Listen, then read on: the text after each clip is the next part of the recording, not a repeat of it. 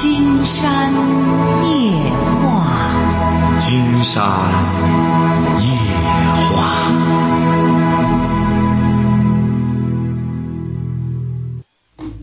晚上好，听众朋友，我是您的朋友金山，很高兴和朋友们相会在午夜。马上接我们朋友电话哈。喂，你好，这位朋友。啊，金山老师你好。哎，我们聊点什么？我聊点我关于就是我跟大儿媳妇之间的事儿。你大大儿媳妇多大了？我大儿媳妇今年呃三十吧。嗯，和你大儿媳妇怎么了？他那个他是他我儿子他两个自己谈的，他是谈的他是那个在南方的四川的，他那个什么之间，哎呀，有点也不给我打电话，也不也不喊我不叫我妈，结完婚结了婚。嗯，他明年生小孩呢，也不让我去。你说我大儿说你让我主动的给他联系打电话，你说这个事我该怎么办呢？金山老师，你几个儿？我两个儿子。也就是说，你大儿在四川打工，找了这么个对象。不是我大儿在那个在在在重庆部队上这是他他两个谈的。你儿媳妇是干嘛的呢？我儿媳妇是研究生毕业，现在是在银行里上班。她是四川人。哎，对，她是四川人。你见过她吗？嗯，见过她。在在结婚的时候，我家里在家里举行的婚礼给她。啊。嗯，也去过，就是说他结完婚，结完婚以后，我我我给他爸爸去了一趟，上他那呢。嗯。去了以后呢，他上班哈，他家里他那个什么也不去了，也不管俺两个的事儿，也不说也不买菜，也不给钱，都去了以后，俺大儿在那里，我出去买点菜，俺自己做点饭吃。那个回来以后，他也不高兴，现在俺两个呢，是俺给他爸爸生气。他就回来了，回回到东平老家了，就。你大儿媳妇是是家是农村的吗？嗯，他家是农村，现在是在四川乐山市上班。哦，他是从农村考的大学。对，考的大学研究生。你儿子在部队上干什么？他现在是他是在部队上考的军校，现在是正连。哦。哎呀，算了吧，这位女士啊，说白了，你这大儿媳妇呢，大儿子这日子过得也挺紧巴，晓得吧？他们呢，生怕，看来生怕你们沾上他，晓得吧？为什么古人说呀，富在深山有远亲呐，贫在闹市无人问呐，晓得吧？你到那你还给他要钱呢？正因为你想到那沾俩钱儿，这儿媳妇呢就非常反感，晓得吧？本身又不是一地人。你说你们大老远去了，他一看给他添不了彩儿，还老想沾点光，他就特别紧张，晓得吧？现在呢，给他点空间，让他俩先过过那日子。金山老师也不是那个事，他这个月每月他的工资也不低，他这银行呢，他不是，他就是也不是，就是不叫爸爸，不叫不叫妈。哎呀，这位女士，你怎么？那你说你怎么办呢？这老尖儿这个份儿没到这份儿上，你要不然你就逼你儿，你只能就逼你儿，不行，我得有这讲究。我来了之后不行，不给我叫叫不行，有这个，你你说有这老尖儿的这个谱吗？理解吧，要理解吧。什么？我儿说的，我儿说的叫你，他说不是你亲生的孩子，你为什么叫人叫你妈？这我大我大人也这样说。这不就结了吗？你说你这，你说你这，所以说你这也活到现在，得明白点事理。现如今呢，又没过去那讲究了。说白了，过去讲究也得老人有那个份儿才行啊。你没那个份儿，愣逼着他。这这，人家这小闺女，农村考上研究生了，也觉着说白了，鲤鱼打挺，鲤鱼翻身了。一见你，啊，山东农村来的穷亲戚，他也说白了，也没瞧得上你。你呢，说白了，这这就世态炎凉啊。你甭别的，这位女士，你要是今天你老公是县太爷，你是县太爷夫人，你到那儿你试试，上赶着给你打洗脚水，你甭看研究生了，研究生毕业啊，学问没学上，世态炎凉，三六九等，晓得吧？哦，哎，怎么怎么看人下菜碟儿这个学上了。哎，现在你比如说，按道理讲，农民考上城里的大学生，应该懂得原先那些礼节，家得有家教。但是现在有多少有家教有家规的？你瞧瞧昨天晚上那女的，这婆婆还不干什么，这儿媳妇就回家了。回家之后，而且人家里说了，我这内蒙那位啊，我们这闺女不会干活，起小就是没干过活，到你家里还干活呢。生孩子就已经立大功了，哎，所以说没家教没家规啊，不懂事儿啊，都是从老人那边传下来的。你儿就这样认为，是啊，人不是你生的，凭什么叫你妈？哎，你儿就这么认为，所以说这儿媳妇当然理直气壮。嗯，你看你这儿儿子也让你省多少心啊？自个儿找了个对象，而且还是研究生，你走哪里脸上多有面子啊？哎，你得记住了，这个有这个面子，你认为哎，俺没沾他光，你光借这个光就不得了了。那你给他什么光啊？他要提起公公婆婆来，哎，公公婆婆，哎，山东农村的淳朴的农民，他不行啊，这个，是不是啊？哦哎，你要山东，哎，镇长，哎，这个可不得了，出门都是奥迪，哎，你这就不一样了，晓得吧？自个儿知道就成了，这儿也让你省心了，也找媳妇了哈。啊，再见。嗯嗯啊来，再见。嗯 嗯，这还挑理呢，挑来挑去的，最终，喂，你好，这位朋友。哦，我不是原先是我那闺女不是不要钱不来吗，我那闺女啊，现在呢是呃，你给我打钱呃，发发这个房子，呃，发发这个车，我现在呢是呃有了房子了。不是什么意思？您您要谈什么事儿，这位朋友？哦，呃，我就是他这个呃，他这不要钱，呃，他也不来，我还真是挺想他的，我也不要。钱不来，什么意思呢？不要钱不来，什么意思啊？这是？怎么还不要钱不来？什么意思呢？您就说，他觉得没有事啊，没有事，没有事情啊。就是说你不给他要钱，他就不来他不问我要钱，他就不来，他找这个理由来要他来了。啊？就是只有给你要，你几个孩子啊？我就这一个，哦，只有给你要钱的时候才来。哎，他是他在哪里啊？现在你闺女啊，他在和和我一个庄，和你一个庄。哎，你想他，你去看他去吧，甭让他来了。您这闺女也没家教，也没规矩，所以说，既既然这都是你调教的结果哈，自食其果。你想他就去看他去就行了哈。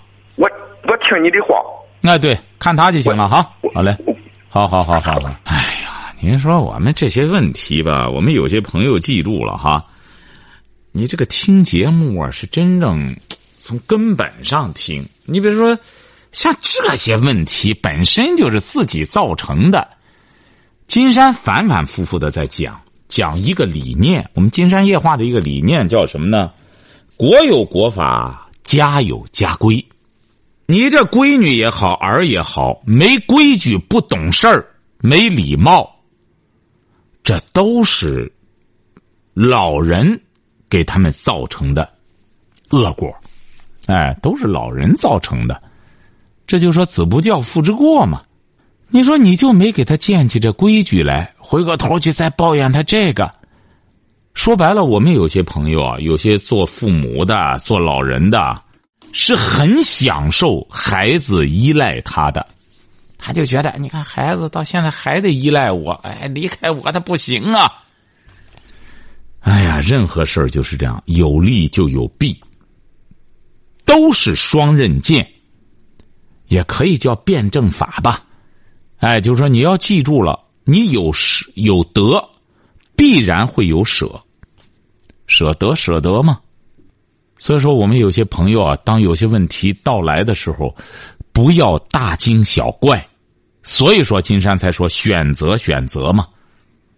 当你选择了孩子对你依赖，哎，就是说要钱了才来，不要钱也不来，觉得和你没什么话说，那么你选择了这个，付出的代价就是怎么着呢？他不要钱，他不来。那么这种，你比如说父子母子这种交通交流，从什么时候开始建立呢？应该，那么经常告诉朋友们，就是从妊娠开始，就是说，老婆怀孕了，不是光给他在那幼教。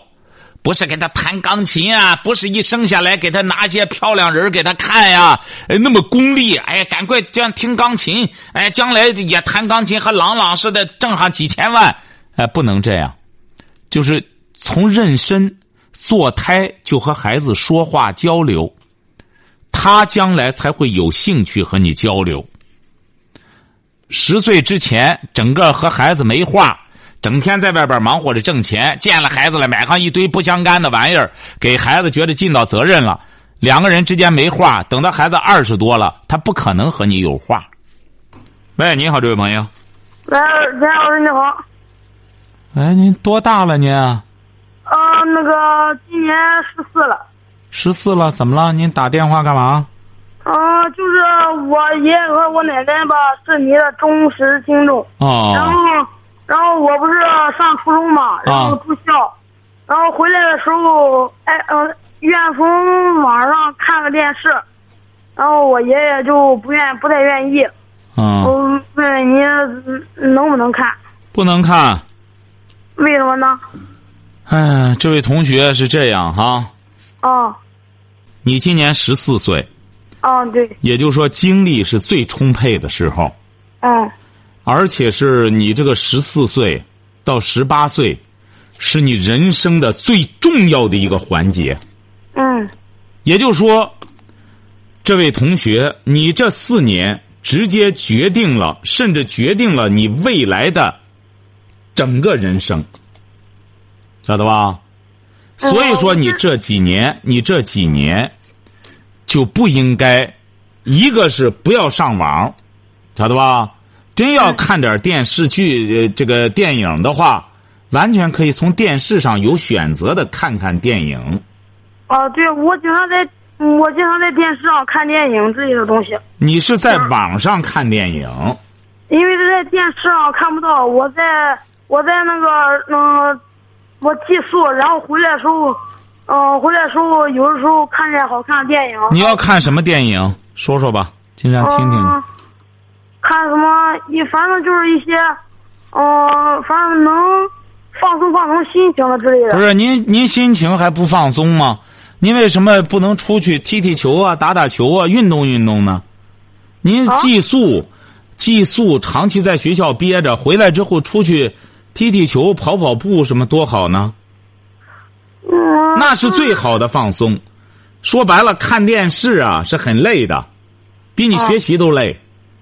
所以说，这位同学啊，您记住了哈，您爷爷奶奶如果要是能够坚持不让你看，还能够对你尽这个责任的话，这说明你爷爷奶奶是真爱护你。嗯。哎，他要不管你，你爱看什么看什么，我们都这么大岁数了，你将来这这学瞎包拉倒，根本不管你，你爱怎么看怎么看。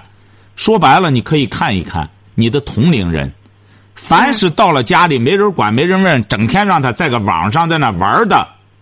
绝对，这些父母、爷爷奶奶是不爱护他的孩子的，因为这个网络上的游戏就是一种精神鸦片。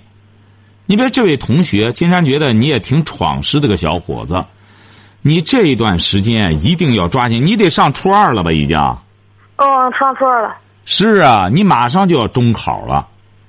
你知道现在上高中的人家那些上那种好学校，所谓的好学校的那种，考分很高的那些哈，嗯，都是很紧张的，根本也没有时间。说白了，哎，再去看电影、玩儿什么的。说白了，放松最好的方式不是看电影，看电影可以。你比如说吧，你要有选择的，你会看，包括阅读书也是可以的。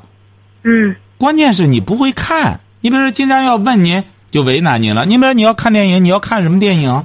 你要选择什么样的电影？这个一定要有人指导你，帮着你去进行赏析。你看这个电影，它才有意义，甚至对你写作文还有帮助，晓得吧？嗯啊、你自己看呀，你是看不出怎么回事儿的。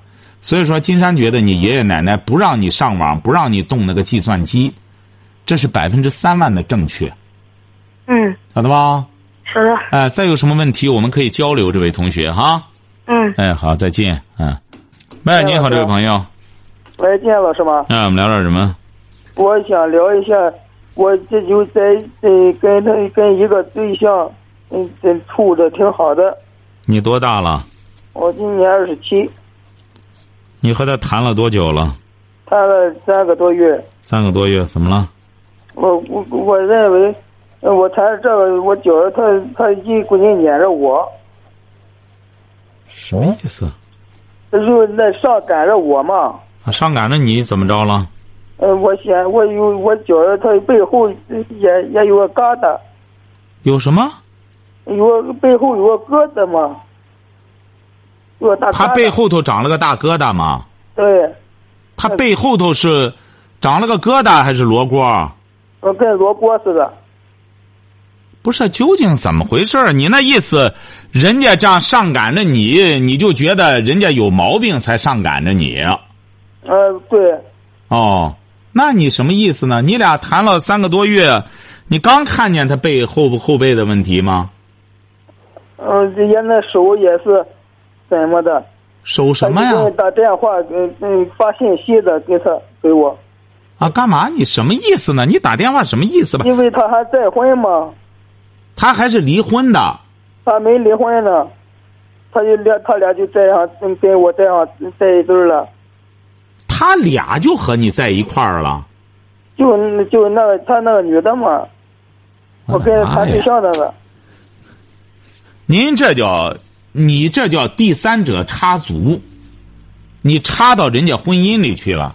不是我插的，他是他他撵他撵的我，他撵的你，你也不能让他把你强暴了。很简单呀，你是个有行为能力的人啊，你得告诉他，你有丈夫。我呃我他他告他我他跟他不行，他我不行，的妈呀！你说这女的真是不长。哎呀，你说是有点眼力见吗？你找这伙计，你是不是您是什么文化？这小伙儿我是初中文化嘛，上完了吗？初中小学吧？嗯啊，哎，小学小学，你是干嘛的？我在这服装厂干活的，哦，你那意思是不是这个女的，她有丈夫，她把你给给糟蹋了，是这意思吧？呃对，把你强暴了，啊对，那你打算怎么着呢？追究她的法律责任？呃这不她，她这不呃他起诉她丈夫了吗？啊，反正你也不想怎么着他，因为你嫌他背上有个大疙瘩我觉得我我父母嫌，啊。你那意思，她起诉她丈夫，你也起诉她，她把你给毁了她撵着我嘛，啊？这不她撵的你，相当于就是她把你毁了。你是练童子功的，她把你毁了愿意，他不愿意，啊。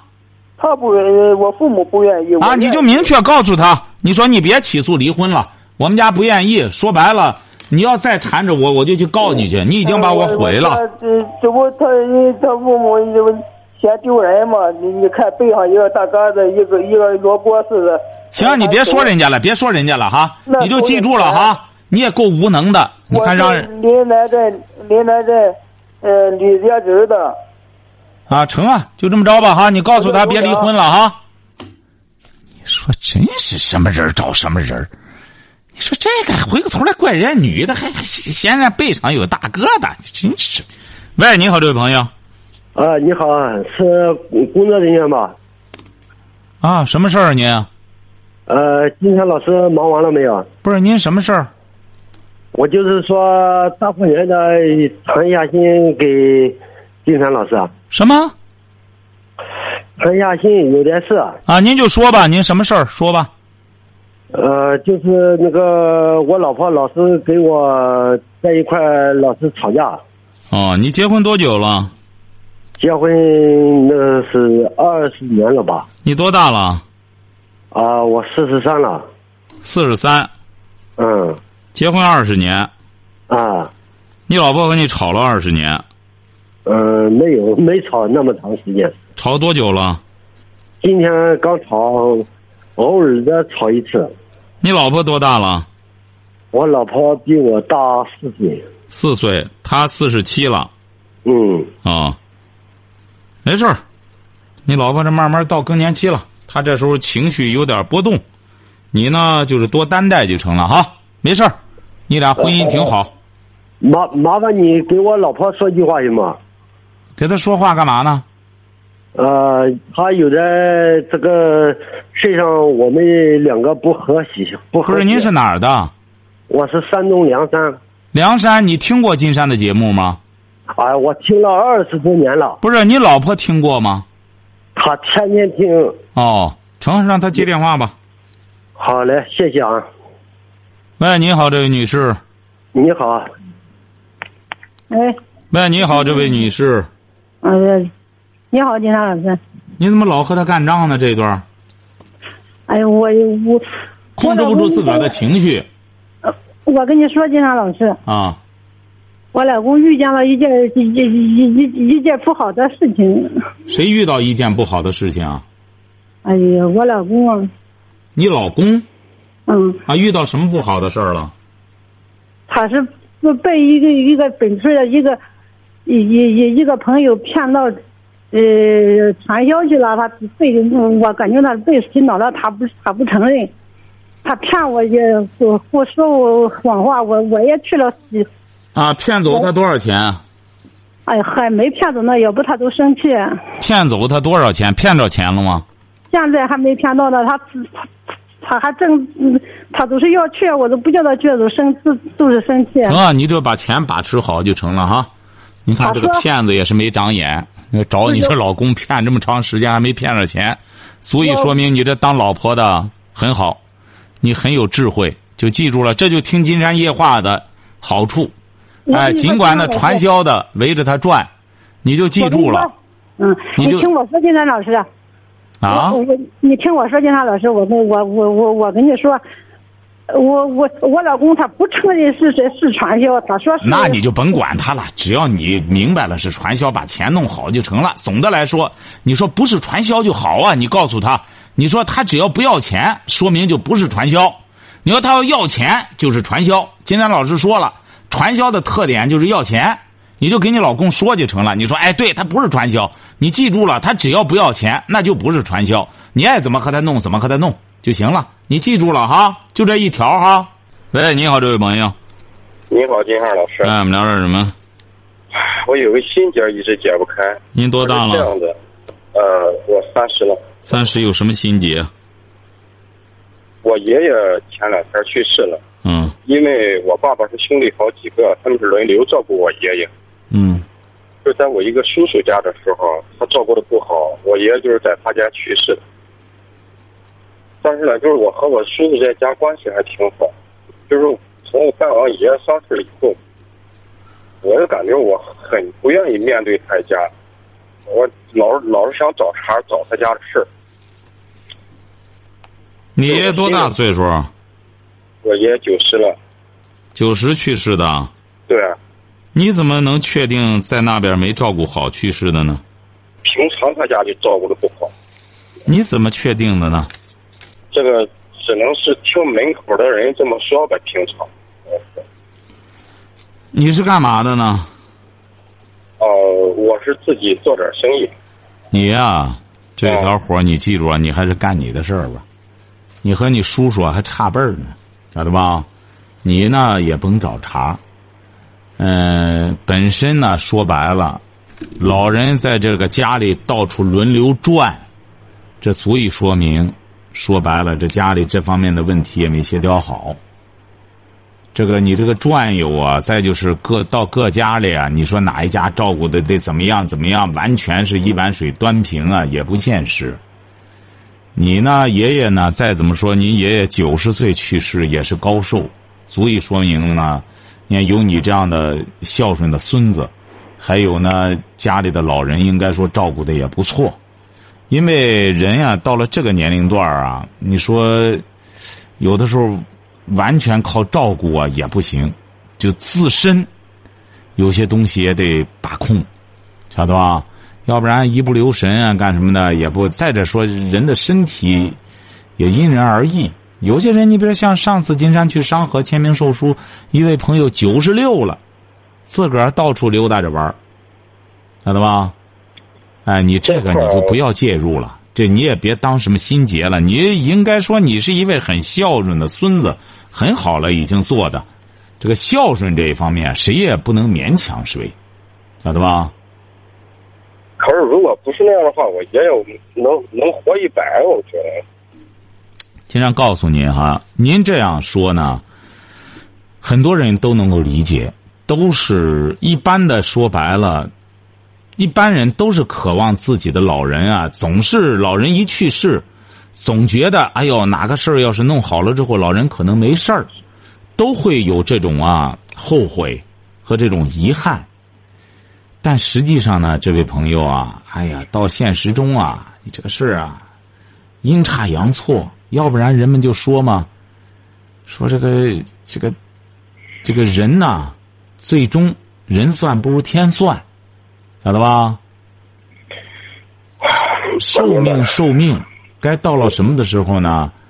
也不是说，你别有些人也是这样，有一些人，你看就那么可巧，有一些人还是身体挺好，嗯，一下子出门正好撞上汽车了。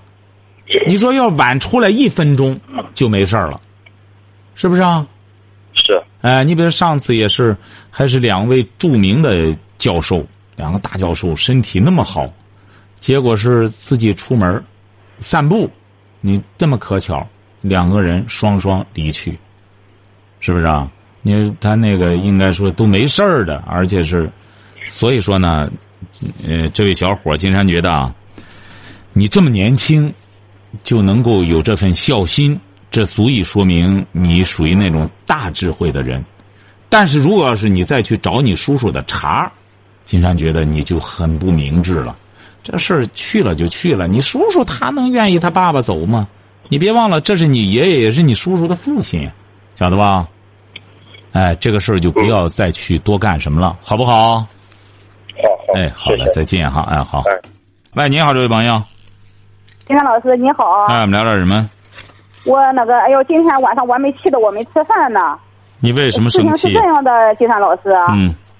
我我我和我儿子啊，那个那个到那个那个那个卖药的店里啊，给我那个孙子啊拿药去了。我孙子呢，他不爱吃饭，买的那个那个那个那个是新的是的什么什么药啊？我都是说买好的，多说了几句哈，他就说：“你看你妈，你絮叨，你絮叨什么？”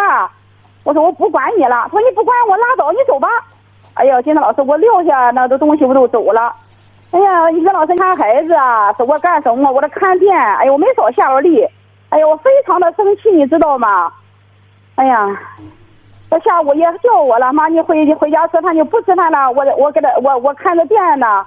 啊，我也我也没给他什么呢分家，我就是那个看着店。我说你你回家呃住吧，我他们在在那楼上，我在那个店里，我就我自己在这里，哎呦我可可难过了。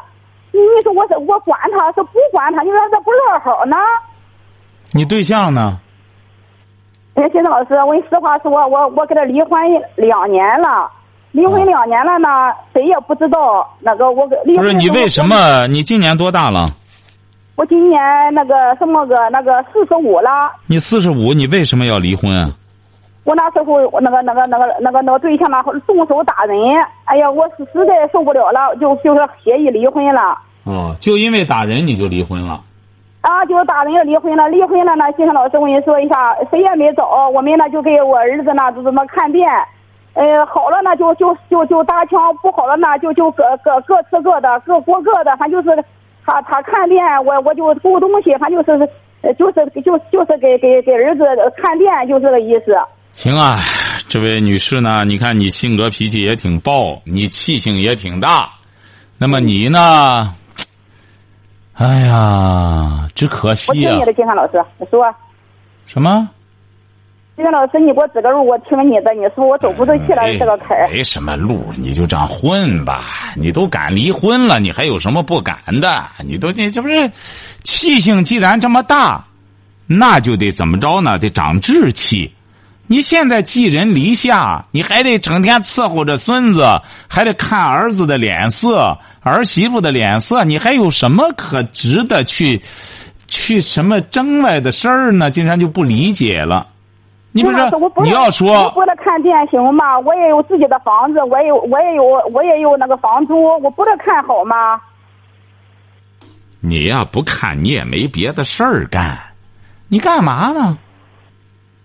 你想想，这位女士啊，这个人活到这个世上，人家有些人婚姻也经营的好，这个夫妇在一起待的时候也好，独处的时候也没问题。所以说，我们有些朋友呢，本身处关系就不行，不行了以后得怎么着呢？就记住了。既然选择任性，那么既然选择要任性了，那么就要为这个任性付出代价。你要想交易，那不行。你认为我给你看孙子干什么？你还我付出了，没人领着情。为什么呢？你看孙子是你愿意的，孙子也给你带来了很多乐趣呀。他不是孙子整天拿着鞭子抽你呀，是你自己心甘情愿的，愿意陪着孙子玩儿。你年龄也不大，你才四十五岁，你按道理讲的话，你完全可以出去工作，你挣钱。你是自己在家里院这样待，你儿媳妇儿子自己看不了孩子吗？他自然有能力的，而你愿意这样，你就不要再抱怨了。今天觉得有很多像您这样的，呃，做爷爷奶奶的，不要这样。你最终弄完，你抱怨你自己选择的，又没人强迫你。，我我还跟你说一个，你给我你给我分析一下，我他为什么可以给我生我的气呢？他爸爸回老家了，他说你为什么那个叫爸爸回回老家？我说儿子，我和你爸爸已经和离婚了。他说你为什么不叫俺奶奶回来？我说我给你问你爸爸了，我说我今天给你爸爸回去。你爸爸说我跟人家都跟说了，都知道我和你离婚了，你不要回去了，啊，是这样的。行啊反正总的来说，你记住了吧？你儿子看来对你也有意见，你本身闹离婚，倒腾的，弄得他也很尴尬。所以说你呢，金山觉得你记住了哈，嗯，你就别在这儿耍了，也没人吃你这套，你不如自个儿出去干活去得了。反正你也这这这这没婚姻了，啥玩意儿一身轻，你年龄也不大，四十五，自个儿出去干活去吧。既然要要自己张扬个性，那就出去干活挣钱去，那多好呢！你挣了钱回来之后，到过年了，给孙子买点东西什么的，你试试，大家都乐呵呵的瞧着你。你认为你在这看了孩子当成贡献，没人领情，记住了哈。自个儿就是今年今年啊，就这样过完了年，然后呢，有这个气性就去干活挣钱去就行了。还有什么问题？我我我我还看着这店呢，什么我还看着这店呢。店是谁？的？店是谁的？店也呃，我也当家，是是我儿子的，我我钱我也拿着。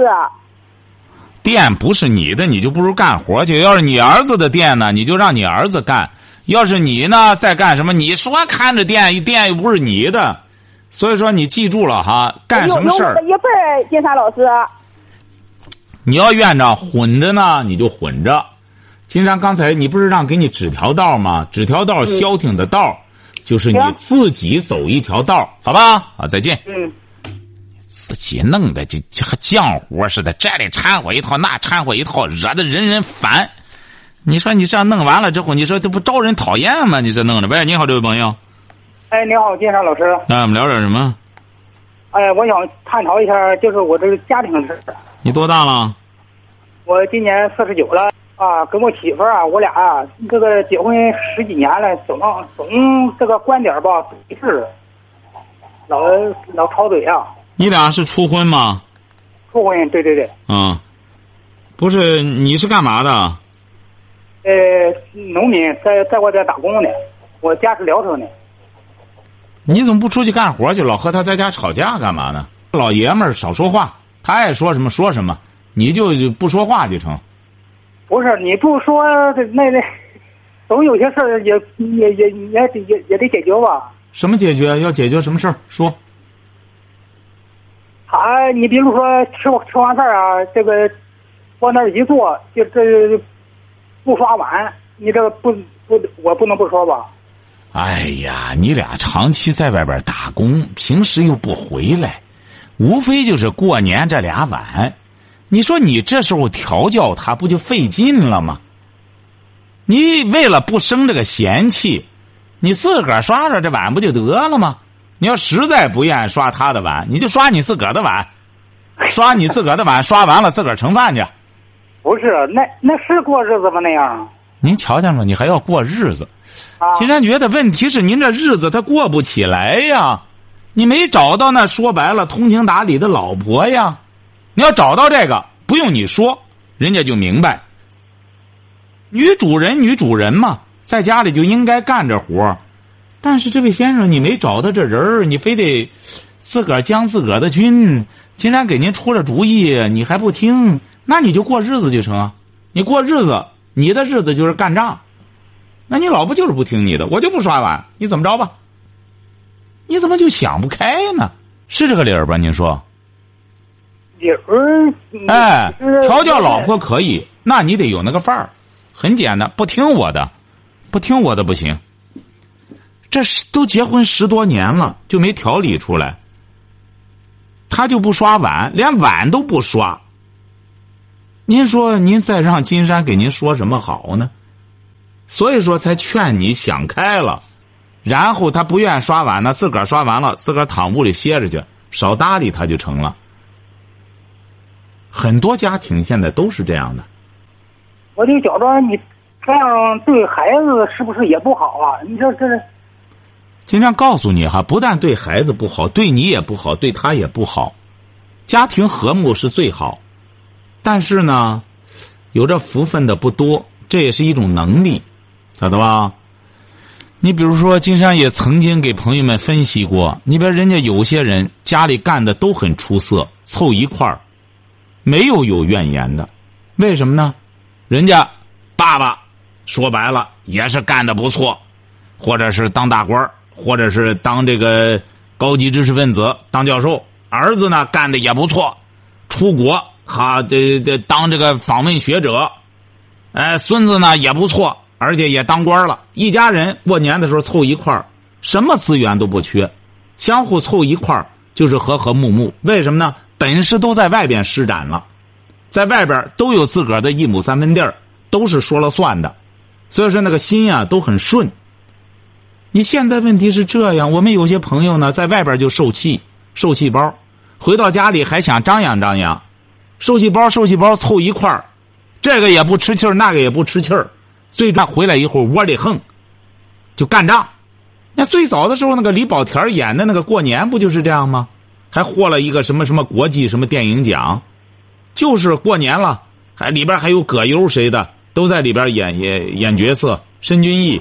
哎，都过年，天南海北的回来了，最终打的不欢而散，一顿饭都没吃下来，晓得吗？你那意思就，哎呦，其实我也经常听你的节目。您这还没听明白这个意思吗？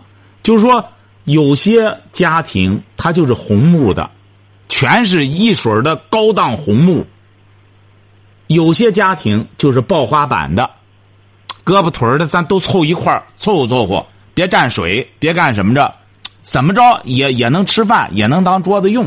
它和红木的没什么区别，只要大家相互，呃，支来着，也也是照样过，这日子照样过。日子啊，它同样都叫日子，但质量不一样。其实以前听你节目，你劝别人，这个我也也也听到过，那也不能就这样，我我感觉着对孩子不好。那行。今天再给您出个这个，从今年开始管教他，如果要是不刷碗不行，必须得刷，不刷就不行。老娘们不刷碗还不行吗？不刷碗就得采取措施，不行就休了你，啊，就必须得干，不干能行吗？这像过日子的吗？过日子我这连辛辛苦苦打工回来了，你连个碗不刷还行吗？那就行，你撑起来看能行吧？那那就见规矩。从今年开始建规矩，他多大了？啊，四十七。那，行，你看你能撑起来了吧？要建不起规矩来，再给金山打电话，金山再给你出主意哈。好嘞，再见。哎，好的。这玩意儿，瞧见了吗？油盐不进，听不明白。好，今天晚上金山就和朋友们聊到这儿，感谢听众朋友的陪伴，祝您阖家欢乐，万事如意。